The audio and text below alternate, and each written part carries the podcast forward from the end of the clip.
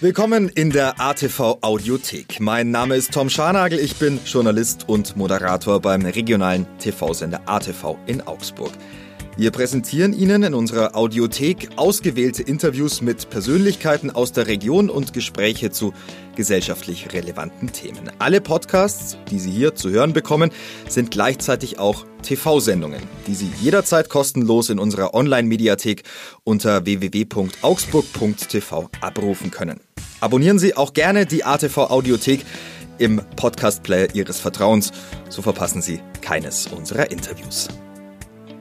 Im Mai 2021 ging in einem sehr traditionsreichen Augsburger Textilunternehmen eine Ära zu Ende. Nach 35 Jahren zog sich Christian Dierig aus der gleichnamigen Holding zurück. 24 Jahre lang war er Sprecher des Vorstandes der Direk Holding AG. Zu Beginn des 19. Jahrhunderts wurde Direk gegründet. Seit dieser Zeit produziert und handeln die Unternehmen unter dem Dach der Holding Textilien. Am bekanntesten sind sicher die Bettwäschemarken Fleuress und Keppel. Meine Kollegin Silvia Laubenbacher hat im Mai 2021 Christian Dierig zum Gespräch getroffen. Der 64-Jährige hat die operativen Geschäfte an die mittlerweile siebte Generation der Familie übergeben. Ein Prozess, der vielen Unternehmen schwerfällt. Wie Christian Dierig diese Herausforderung des Generationenwechsels gemanagt hat, wie er auf seine Zeit an der Spitze der Holding zurückblickt und wie sich die Textilindustrie verändert hat, das erfahren Sie jetzt in Zeit zu reden. Silvia Laubenbacher im Gespräch mit dem Augsburger Unternehmer Christian Dierig. Viel Spaß beim Zuhören. Hallo und herzlich willkommen bei Zeit zu reden. Die Stadt Augsburg ist eine sehr schöne Stadt, hat eine großartige Historie und ein ganz wichtiger Teil der Augsburger Stadtgeschichte hat mit der Textilindustrie zu tun. Da gibt's einen großen Wandel zurzeit, einen Generationswechsel und zwar in der Firma Dierig Holding AG und wir begrüßen heute ganz herzlich den Vorstandssprecher der Dierig AG bei uns im Studio. Herzlich willkommen, Christian Dierig. Schön, dass Sie da sind. Hallo. Frau Laubenbacher, freue mich sehr. Ja, es wird im Mai dieses Jahres sein, dass Sie zum letzten Mal als Vorstandssprecher die Hauptversammlung der Aktionäre leiten. Jetzt gehen wir so langsam in die Nähe dieses Datums. Wie geht's Ihnen in diesen Tagen? Sind Sie schon dabei, die Abschlussrede zu schreiben oder räumen Sie schon den Schreibtisch aus? Was macht man in diesen Tagen? Also tatsächlich, die Rede diktiere ich und äh, die wird jetzt gerade angefangen. Jetzt sammle ich die Daten dazu. Bin ich noch nicht so richtig dabei. Aufräumen ja. Ich habe auch schon ein paar alte Akten, äh, die so ganz hinten im Schrank waren, weggestellt. Und Gedanken, was mache ich dann und wo tue ich mit meinem Telefon und was mache ich hier und so, das mache ich mir schon. Aber im Moment ist tatsächlich noch Tagesgeschäft und irgendwie ist noch wahnsinnig viel zu tun. Also wie immer in solchen Situationen. Die Sekretärin vor der Tür vergießt schon die eine oder andere Träne, nehme ich an. Sie haben ja lange zusammengearbeitet auch. 26 Jahre am 1. April. Aber da kommen ja zwei sehr gute und auch sehr nette nach, die sich schon auch so ein bisschen streiten um meine Frau Schuster. Insofern alles gut. Die zwei, die nachkommen, werden wir gleich genauer vorstellen. Aber jetzt erstmal zu Ihrer Geschichte im Unternehmen und auch davor. Sie sind, ich glaube, das ist kein Geheimnis mehr, als viertes Kind in die Familie Dierig hineingeboren worden. Ja. Die drei anderen waren Mädchen. Das ist heute traumhaft und es sind wunderbare Schwestern für Sie. Aber damals war das natürlich eine andere Zeit und da musste natürlich ein Sohn her, der das Unternehmen am Ende leitet. Wie früh haben Sie Ihren ersten Webrahmen geschenkt bekommen oder das erste Stück Stoff, wo Papa gesagt hat, guck, Drucksohn, das machen wir? Also ich beantworte die Frage gern andersrum. Wenn die Frage gestellt wird, als viertes Kind, wann war klar, dass Sie in die Firma gehen, dann sage ich immer neun Monate vor meiner Geburt. aber mein Vater hat äh, schon immer uns mitgenommen in die Firma, hat uns aber dann oder mir die angenehmen Dinge gezeigt. Also ich durfte zum Beispiel mit den Elektrokarren im Lager rumfahren oder wir waren im Hochregallager, wo es dann wirklich zehn Meter rauf ging. Wir haben so Sachen gemacht, die Buben Spaß machen. Und die Webseele und die Spinnmaschinen sind ja sehr, sehr laut. Das ist für Kinder eher erschreckend. Da war ich so gar nicht von Anfang an drin. Also da hat er schon geguckt, die schönen Sachen. Auch in der Garage Auto waschen habe ich als Kind schon geliebt. Und er hat mich da so langsam klug hingeführt. Und das erste Mal ernst wurde es, äh, da war ich 16, 17. Da habe ich für mein Moped äh, Akkord gearbeitet in der Spinnerei. Da ging es dann wirklich richtig zur Sache. Das waren zehn Stunden täglich, äh, fünf Wochen und dann hat es für eine Kreidler gereicht. Wow. Und da war aber wirklich Dampf dahinter. Und da habe ich dann auch begriffen, okay, da geht es jetzt richtig zur Sache. Okay. Ähm, wann war klar, Sie dürfen jetzt oder sollen jetzt in die Firma einsteigen, vielleicht sogar schon übernehmen, irgendwann den Papa ablösen? In welchem Alter sollte das passieren? Ah, das war nicht von Anfang an klar, keineswegs. Also ich habe äh, zuerst eine Banklehre gemacht. Ich habe ja auch äh, später immer die duale Ausbildung in Deutschland sehr gelobt und dann studiert, zielorientiert studiert im Inland und im Ausland. Habe dann auch schon meine Diplomarbeit über Textil geschrieben, insbesondere Textilindustrie in Deutschland. Habe da viel gelernt dabei und war dann lange im Ausland, also mehrere Jahre in Amerika, in China, in Japan, um das Textilgeschäft zu lernen dort und dann auch zu sehen, ob ich es überhaupt kann. Naja, also und Sie sind nicht als der Sohn des Chefs oh, eingestiegen ins ja. Unternehmen. Sie mussten wirklich das Textilgeschäft ja. von der Pike auf lernen. Ja. Was genau haben Sie denn dann wo gelernt? In Asien oder Amerika? Also ich war in meiner Diplomarbeit, habe ich äh, relativ klar erkannt schon, dass Kostenführerschaft in Deutschland, das kann man vergessen. Und wir waren damals noch so groß, dass wir natürlich auch preiswerte Produkte gemacht haben. Ausschreibungen Bundeswehr, Ausschreibungen Post, Ausschreibungen Polizei, all diese Sachen haben wir gemacht.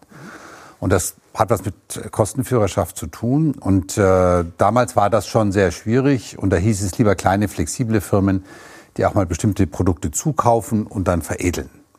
Und da sagte man im Englischen manipulieren dazu. Und die besten Manipulanten saßen in New York. Und da sollte ich und habe ich das auch gelernt. Und da bin ich direkt nach dem Diplom nach New York und habe dort bei einer amerikanischen Firma angeheuert und habe dort das Geschäft gelernt. Und da war ich ungefähr knapp zwei Jahre. Und dann haben wir unser eigenes Vertriebsbüro, habe ich dann schon gegründet in New York damals. Mit dem Dollar ging das noch. Und wie ich dann Vertrieb und Manipulation und auch ein paar Kunden kannte, kam der nächste Schritt Produktion. Und das war damals schon China. Also ich bin dann nach Hongkong gegangen, äh, Ende, Mitte, Ende der 80er und habe dann von Hongkong aus in Canton, damals konnte man als Weißer noch gar nicht rein in dieses Land, da musste immer ein chinesischer Begleiter dabei sein, produziert. Also in Macau Strick, Baumwollstrick, Pullover für große Amerikaner, in Kanton gewebte Hemden für große Deutsche und da gingen dann die Dinge schon los. Und da habe ich dann die chinesische Produktion kennengelernt und wie effizient die arbeiten. Und da war klar, dass das hier also eine Frage der Zeit ist. Das war damals schon absolut klar. Da gab es überhaupt keine Frage. Dann waren Sie, als Sie in die Firma äh, in Augsburg einstiegen, sozusagen auch ein bisschen der Überbringer der schlechten Nachricht. Sie mussten die Firma im Grunde verkleinern, die Produktion verlagern, dem ja. Papa klar machen, das geht hier nicht weiter? Nee, am Anfang war das gar nichts. Am Anfang war ich Sachbearbeiter in Exportabteilung und da habe ich überhaupt keine Ratschläge gegeben, sondern da habe ich Ratschläge empfangen, gute Ratschläge. Und da habe ich zwei Jahre dann Amerika und Kanada, wo ich war, bedient, äh, Dänemark und Finnland noch dazu und bin durch die Gegend gereist und habe erstmal verkauft. Also bevor man jemandem zuhört, musste erstmal zeigen, dass man ihm zuhören sollte. Und das habe ich da gemacht. Und dann wurde ich nach zwei Jahren Abteilungsleiter der Hemdensparte. Und nach fünf Jahren kam dann die Mode dazu und 1992, also da war ich dann schon sechs Jahre in Augsburg, ja, Ende 86, 92 wurde ich dann Geschäftsführer und 94 wurde ich dann Vorstand. Und zwischen 92 und 94 war eine grauenhafte Phase der Restrukturierung. Da war ich dann leider schon mittendrin. Und ich glaube, da habe ich dann dem Aufsichtsrat, weil mein Vater war dann schon im Aufsichtsrat und da waren auch eine ganze Reihe von anderen Leuten, bewiesen, dass ich es kann. Das war am Anfang keineswegs klar. Und mein Vater hat auch immer deutlich gemacht, dass Familienmitglieder doppelt so gut sein müssen wie alle anderen, bei natürlich schlechterer Bezahlung weil sechs Generationen dann nur, weil ein Familienmitglied äh, dahin will, irgendwie zu riskieren, das will man dann auch nicht. Mhm, also insofern. Aber das, das war eine harte Zeit dann, ne? Also als alles ja. verkleinert wurde ja. und dann ist man der neue Chef und gleich auch der böse Chef. Das ist ja kein schöner Einstieg. Ja, es war emotional wahnsinnig schwierig. Auf der anderen Seite haben wir alle, das war ja nicht nur ich, da gab es ja auch eine ganze Reihe von tollen anderen Menschen, immer dafür geachtet, dass wir solche grauenhaften Gespräche mit den Mitarbeitern selber führen. Und immer von Angesicht zu Angesicht. Also nicht drücken und nicht wegducken. Und das haben auch Leute, die so lange da arbeiten, verdient, dass man dann auch im Schluss sie ernst nimmt. Aber diese Versammlungen und diese Tränen, also das war furchtbar. Das vergessen wir jetzt. Sie haben sich neu aufgestellt. Die ganze Firma im Grunde komplett umstrukturiert. Die Immobiliensparte kam dazu und heute ist ja die Dierig Holding hat zumindest große ähm, Grundstücke, hat große Gebäude auch hier in ganz Schwaben. Welche Standorte haben wir denn gerade hier so in Augsburg also, und Umgebung? Augsburg ist der größte Standort. Da gibt es die alte Druckerei Prinz, da gibt es die alte Firma Keppel, da gibt es natürlich den Mühlbach, äh, wo wir sehr stark sind. Da ist jetzt 2006 äh, der Schlachthof dazugekommen in seiner Größe.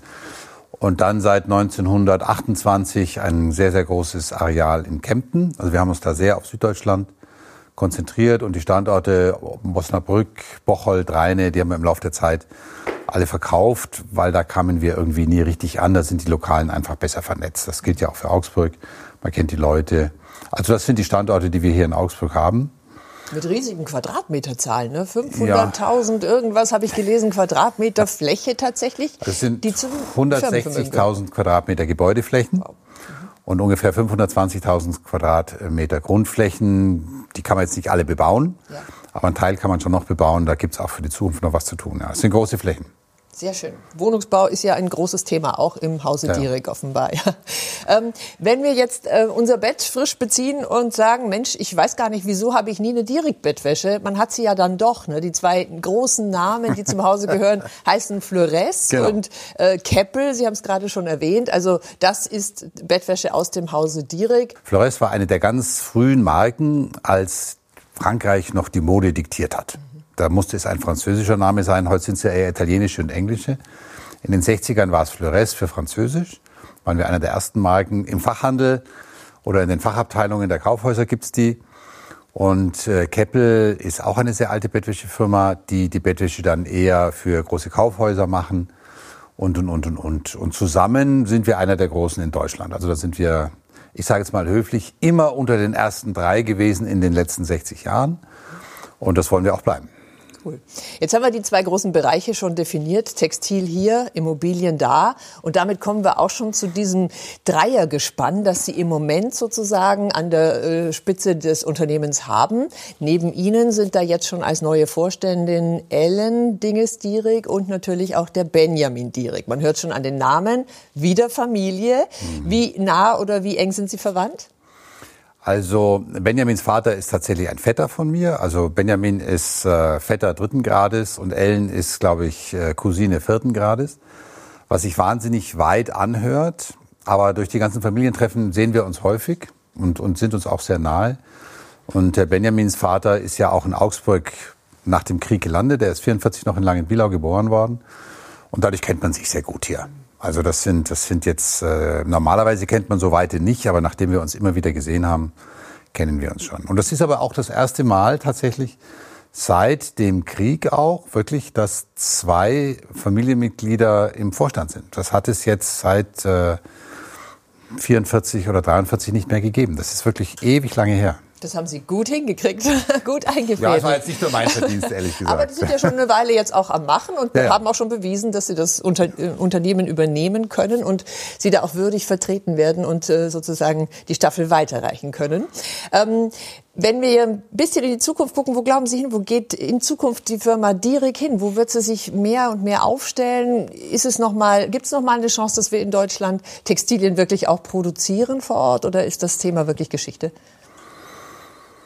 Ich glaube, es ist Geschichte. Also es kann sich immer alles ändern, aber ich habe in meinem Leben nicht erlebt, dass eine Industrie, die weg war, zurückgekommen ist. Das glaube ich einfach nicht. Es ist auch heute wahnsinnig schwierig, die Arbeitszeiten, die man braucht, ähm, durchzusetzen. Wir hatten damals sechs Tageschichten, also wir haben nur am Sonntag zugehabt zum Putzen. Nachtschichten in Augsburg in der Textilindustrie ist Frauen in den Nachtschichten in den 70er Jahren erst durchgesetzt worden. Das muss man sich mal vorstellen. Und da waren auch die Textiler mit die ersten, die das gemacht haben. Da ist wahnsinnig viel passiert. Und das jetzt alles wieder aufzudröseln, wieder zu machen, neu zu machen, ich glaube, das ist sehr schwierig.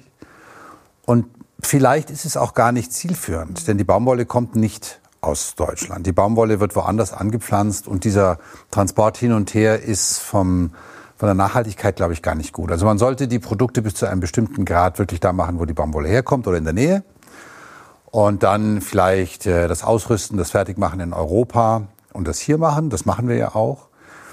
Aber die Schraube zurückdrehen ist, glaube ich, kein Macht guter Weg. Sinn. Nein, Gut. glaube nicht. Wir gehen gleich nochmal auf das Thema Wirtschaft in Deutschland ein, auch vieles, vieles mehr, was Sie als Unternehmer und auch darüber hinaus in Augsburg geleistet und gemacht haben. Bleiben Sie dran, es geht gleich spannend weiter. Bis dahin.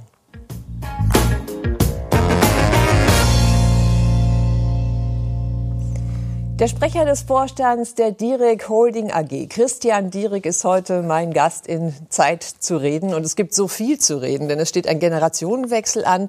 Sie werden jetzt im Mai, Ende Mai als Vorstandssprecher ausscheiden, werden in den Aufsichtsrat des Unternehmens wechseln. Freuen Sie sich auf die neue Aufgabe, Herr Direk? Ja.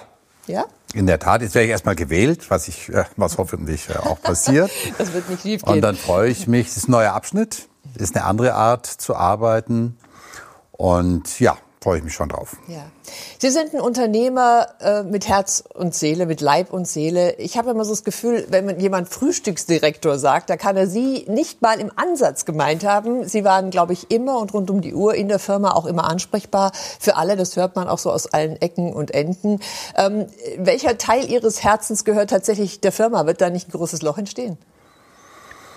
Ich glaube, man kann ihr Herzen auch verpflanzen. Ein neues. Und äh, wir haben zwei neue Herzen. Also wir haben als Kinder bei unserem Vater auch nicht gesagt, er geht in die Fabrik, sondern er geht in die Frau Brick. Also das war das irgendwie. Und Familienunternehmer, da gibt es ja sehr viele in Augsburg. Das ist halt einfach so. Das ist ein Ja oder Nein. Aber wir haben zwei neue Herzen und das ist Benjamin und Ellen. Und deren Herz schlägt auch für die Firma, das muss man sagen. Äh, Benjamin ist jetzt schon wirklich lange da, der ist jetzt im 14. Jahr. Der hat sich auch vom Haustechniker, Betreuung der Haustechnik hochgearbeitet im Vorstand. Und Ellen war schon sehr erfolgreich in anderer Stelle tätig. Die hätte ich schon früher haben wollen. Da hat sie sich geziert, muss ich ehrlich sagen.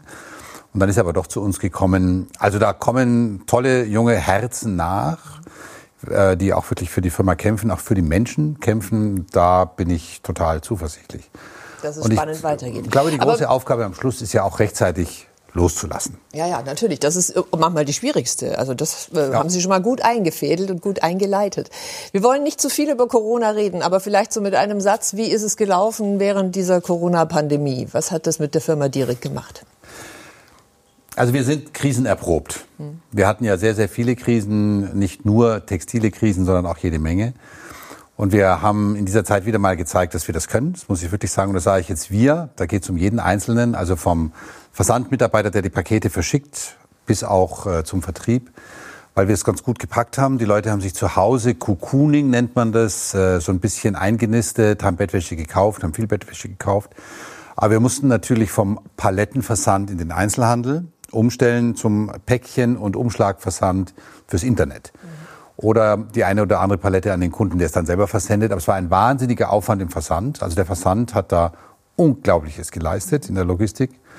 Und auch die Vertriebsstrukturen mussten geändert werden. Also das war toll, dass das funktioniert hat. Großes Problem war natürlich so Länder wie Afrika, wo man nicht hinfahren kann. Da war ich ja selber sehr oft. Unmöglich, ganz schwierig. Spanien, Italien, große Löcher. Aber im Textilbereich haben wir es einigermaßen hingekriegt in 2020. Und äh, ich sage jetzt nicht, dass wir die Krise schmerzfrei überstanden haben, aber wir haben es ganz gut hingekriegt. Und auch die wirklich schwierigen Gespräche mit den Mietern, die ja äh, vom Gesetz aufgefordert worden sind, erstmal keine Miete zu zahlen, mit äh, Einladungen mal äh, Grundlagen herzuziehen, die einfach nicht gelten, waren furchtbare Gespräche, sind immer noch schwierige Gespräche, es ist ja nicht vorbei. Natürlich. Aber partnerschaftlich hat es ganz gut geklappt. Deswegen haben wir die Krise eigentlich ganz gut gemeistert. Natürlich bleibt da auch was hängen. Also und Sie haben zwischendrin auch Masken genäht, aus den Damaststoffen, die ja, ja, eigentlich, ja. glaube ich, nach Westafrika geliefert werden sollten. Besonders schöne Masken, schön bunt und endlich mal stylisch und nicht so, damals hatten wir alle noch diese hässlichen blauen OP-Lappen im Gesicht, also die waren dann deutlich schöner, muss wir man sagen. die ersten, äh, die Masken genäht haben. Wir haben sie in Augsburg auch verschenkt, also ans äh, Maximiliansmuseum. Wir durften auch äh, an die Zeitung hier liefern. Wir haben die Pflegeheime ausgestattet gratis. Die allerersten Masken gleich im März. Und dann haben wir tatsächlich auch Damaste vernäht.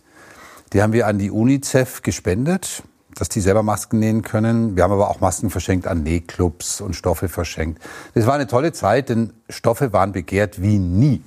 Also das war das Schöne dran. Wir haben sie zwar verschenkt, okay, aber Egal. das war wirklich eine gute Zeit. Auf jeden Fall viel Herz gezeigt und ja, viel ja, unterstützt. Das ist ein gutes Thema. Man kennt Sie meistens ja als der Chef der Dierig äh, AG, aber man weiß gar nicht so recht, was Sie sonst alles geleistet haben für die Stadt, für die Bildung in der Stadt beispielsweise. Sie haben sich jahrelang bei der IHK äh, stark engagiert. Was haben Sie da genau vorangetrieben? Was war Ihr Ziel? Also ich war zwölf Jahre stellvertretender Präsident äh, in der IHK Schwaben und ich war zuständig für Aus- und Weiterbildung, das heißt äh, für die IHK-Akademie, die ja die größte in Deutschland ist, was ganz Großartiges. Und für das MCSL in Lautrach.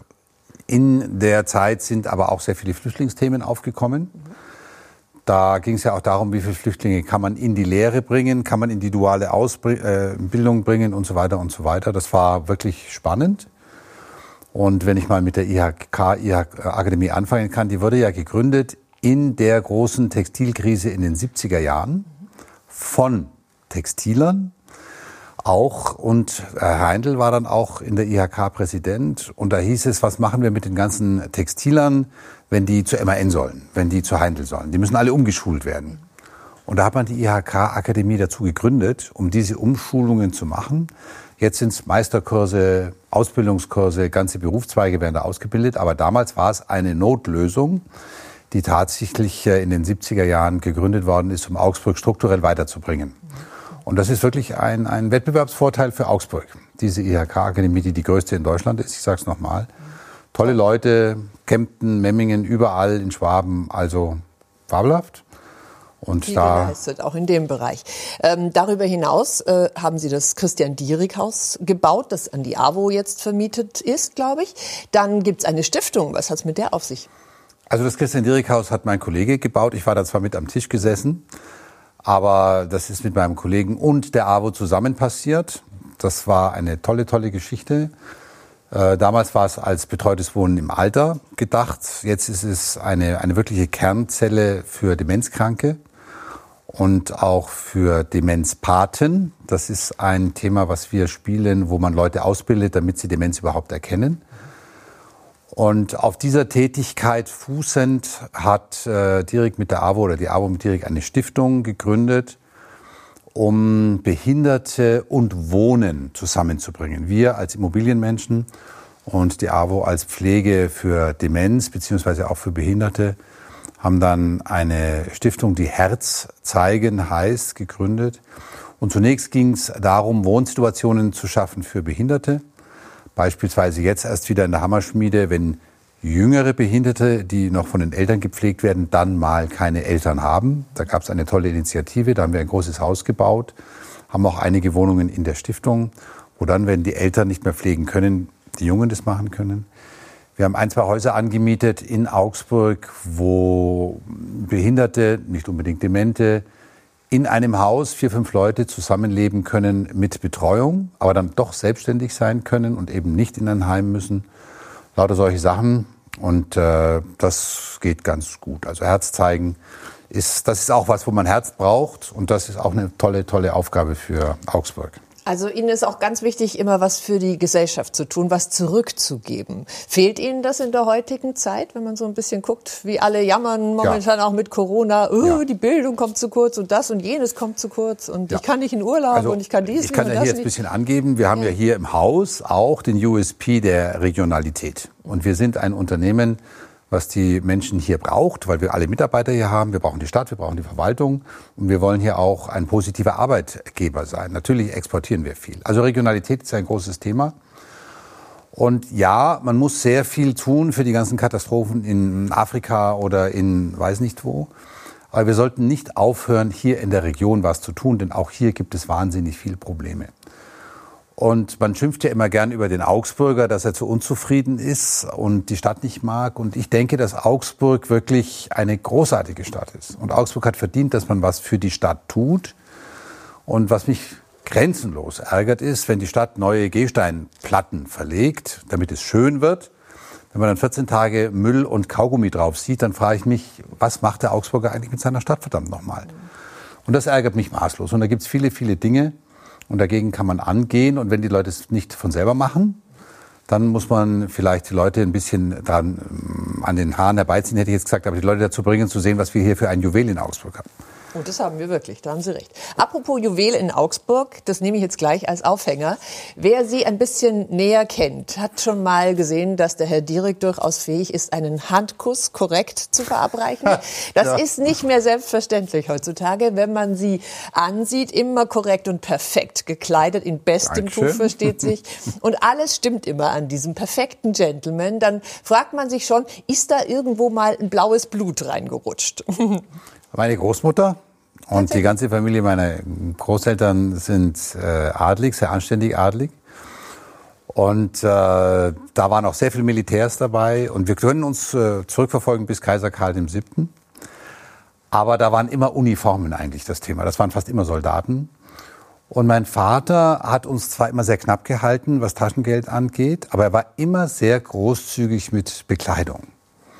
Und ich glaube, daher habe ich es und ich habe auch sehr viel Spaß dran. Und äh, man muss wie im Unternehmen vorleben, was man will.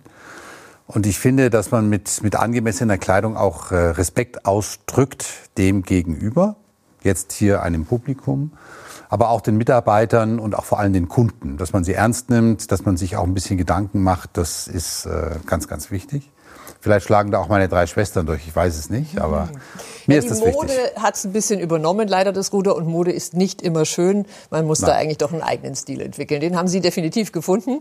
Wir haben gar nicht mehr so viel Zeit. Ich würde Sie gerne noch so wahnsinnig viel fragen. Wie geht es jetzt weiter im sogenannten Ruhestand? Welches Hobby werden Sie pflegen? Was machen Sie im nächsten Urlaub, wenn denn mal einer möglich ist? Also meine Frau und ich, wir reisen gerne, alle beide. Und äh, ich habe einen sehr schönen Garten, wo wir dann auch gemeinsam vielleicht ein bisschen mehr machen wollen. Das macht uns beiden Spaß. Ich lese gerne. Wir ja auch schon drehen. ATV hat den Garten schon besucht und der war wirklich sehenswert. Mhm. Und ich habe viele Freunde, leider einige da auch vernachlässigt oder Freundschaften. Da kann man sehr viel mehr tun. Ich möchte der Stiftung treu bleiben, weil das ist wirklich ein Ehrenamt, was mir sehr viel Spaß macht als Aufsichtsrat äh, hat man schon ein bisschen was zu tun. Aber vielleicht auch einfach mal schauen, was aus einem rauskommt. Nach 35 Jahren ist das ja auch mal einfach spannend zu sehen, äh, was will ich tun. Und dann natürlich wirklich auch äh, mehr Zeit mit meiner Frau verbringen. Das ist mir ganz wichtig. Das ist doch schön. Das sind tolle Pläne. Ganz kurz noch, was war Ihr schönster Moment in dieser langen Karriere bei der Dierig? also das war der 9. Mai 1995. Da bin ich zu einem Kostengespräch zu unseren Markenanwälten ins äh, Besprechungszimmer 6 gegangen damals. Und dann ging die Tür auf und da saß da eine junge, große Dame und ich wusste, hoi. Und offensichtlich hat, Der Augsburger, hoi. hat sie das auch äh, geführt, gespürt. Und das war ein sehr, sehr grauenhaftes Kostensenkungsgespräch. Das habe ich total versagt. Aber nachdem das dann später meine Frau wurde, hatte ich da Erfolg. Das war ein Moment, der mir natürlich im Leben bleibt. Und äh, das war, glaube ich, einer der bleibendsten Momente in meinem Leben tatsächlich. Das ist ja auch das Allerwichtigste. Das sagt jeder erfolgreiche Unternehmer. Privat muss es auch stimmen. Und das Tat. ist gelungen. Also wir danken für all das Engagement, das Sie für die Stadt geleistet haben, für ein Sehr großartiges gern. Textilunternehmen, das mal das größte in Europa war. Das darf man an der Stelle nicht vergessen. Schön, dass Sie bei uns waren. Alles Gute für den sogenannten Ruhestand. Danke. Christian Dierig und auch liebe Grüße an die neuen Vorstände. Richtig gerne. Ausfall Augenbacher, vielen Dank. Gerne. Bei Ihnen möchte ich auch Danke sagen fürs Reinschauen. Ich hoffe, es hat Ihnen Spaß gemacht und Sie gucken demnächst wieder zu bei Zeit zu reden. Alles Liebe für Sie. Tschüss.